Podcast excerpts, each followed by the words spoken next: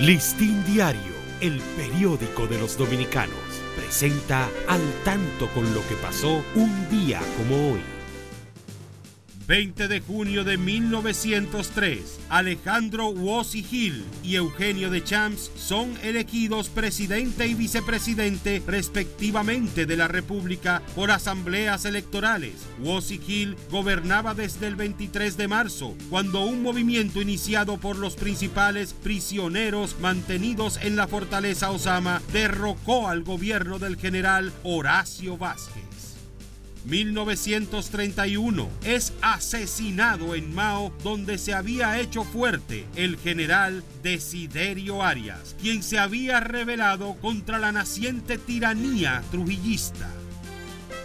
Listín Diario, el periódico de los dominicanos, presentó al tanto con lo que pasó un día como hoy.